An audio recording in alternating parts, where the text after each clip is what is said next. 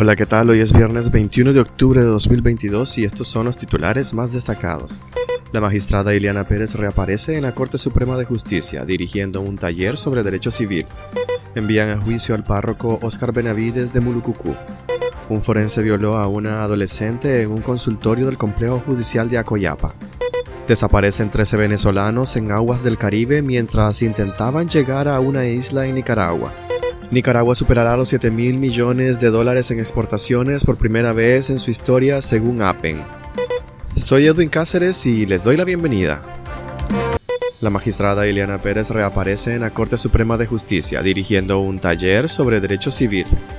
La magistrada de la Corte Suprema de Justicia, Eliana Pérez, reapareció en sus funciones este jueves 20 de octubre, dirigiendo un taller sobre derecho civil en un intento por desviar las filtraciones sobre su supuesta democión. De esa forma, el Poder Judicial intenta proyectar normalidad sobre la situación de la magistrada. Fuentes extraoficiales han ofrecido diferentes versiones sobre la caída en desgracia de la funcionaria. El martes se reportó que había sido llevada a las celdas de El Chipote. Sin embargo, Despacho 505 comprobó que se encontraba en libertad por medio de una llamada telefónica a la magistrada. Otras fuentes judiciales bajo anonimato explicaron a Despacho 505 que Ileana Pérez ha pasado por varios procesos de interrogación, los cuales ha conseguido sortear gracias a la protección del propio dictador Daniel Ortega. La magistrada Ileana Pérez había salido del Chipote gracias a que es protegida por el propio dictador Daniel Ortega, así como del asesor presidencial Néstor Moncada Lau.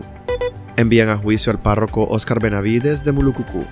La jueza orteguista del juzgado décimo de Distrito Penal de Audiencias de Managua, Gloria Saavedra Corrales, remitió a juicio oral y público al sacerdote Óscar Benavides Dávila, párroco de la Iglesia Espíritu Santo del municipio de Mulucucú, de la costa caribe norte de Nicaragua. El sacerdote preso enfrentará el juicio por supuesta conspiración para cometer menoscabo a la integridad nacional y por el delito de propagación de noticias falsas a través de las tecnologías de la información y la comunicación. El padre Óscar Benavides forma parte de un grupo de nueve religiosos encarcelados por la dictadura y procesados por el delito equivalente a traición a la patria, con el que han procesado a decenas de presos políticos. Como suele suceder en estos juicios políticos, los alegatos de la defensa no tuvieron eco, pese a que las anomalías del proceso son evidentes. Además del padre Oscar Benavides, está siendo procesado el padre Enrique Martínez Gamboa de Chinandega y cuatro sacerdotes, dos seminaristas y un camarógrafo de la diócesis de Matagalpa, que se encontraban con Monseñor Rolando Álvarez cuando fue sustraído de la curia episcopal el pasado 19 de agosto.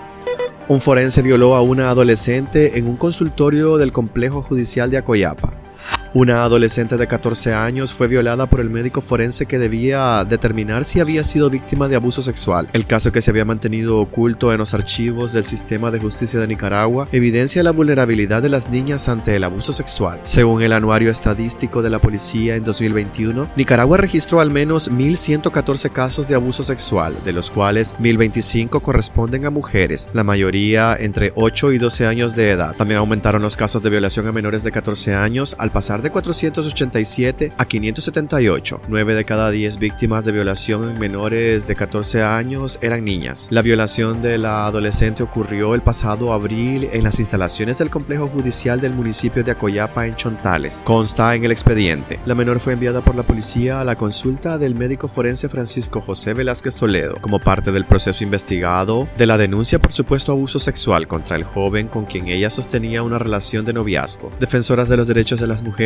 califican de aberrante y condenable el caso de la menor que fue violada dentro de una institución pública por un funcionario. Revela la podredumbre del sistema y la falta de compromiso del Estado, señalan.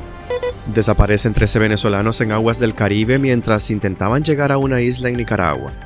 Un total de 13 migrantes venezolanos se encuentran desaparecidos en aguas del Mar Caribe desde hace una semana, después de haber zarpado de la isla colombiana de San Andrés el 12 de octubre con destino a Corn Island en Nicaragua. Los migrantes se desplazaban en dos embarcaciones con planes de luego trasladarse hasta Bluefields y de ahí a Managua para seguir su camino hacia Estados Unidos. Los familiares han solicitado apoyo a las embajadas de Venezuela en Nicaragua, Colombia, Costa Rica y Panamá, pero no han obtenido respuesta. El gobierno de Nicaragua no se ha referido al caso. Nicaragua superará los 7 mil millones de dólares en exportaciones por primera vez en su historia, según APEN. La Asociación de Productores y Exportadores de Nicaragua, APEN, espera que el país supere los 7 mil millones de dólares en exportaciones en 2022 por primera vez en su historia. Esa cifra representaría un 49.95% del Producto Interno Bruto de Nicaragua. Las estimaciones de APEN se basan en las cifras alcanzadas entre enero y agosto pasado. Las exportaciones totales acumularon 5.507 millones de dólares en los primeros ocho meses del año, lo que significó un incremento interanual de 19.3%, unos 4.614.9 millones de dólares, debido principalmente al crecimiento de las ventas de mercancías y de las exportaciones brutas de zona franca, según cifras del Banco Central de Nicaragua. El 50% de las exportaciones de Nicaragua van a parar a Estados Unidos, nuestro principal socio comercial. Pues hasta aquí quedaríamos este viernes. Gracias por acompañarnos y recuerden visitar nuestra web despacho505.com para ampliar y conocer más noticias y también nuestras redes sociales. Nos puedes encontrar como Despacho 505. Que tengan un excelente fin semana.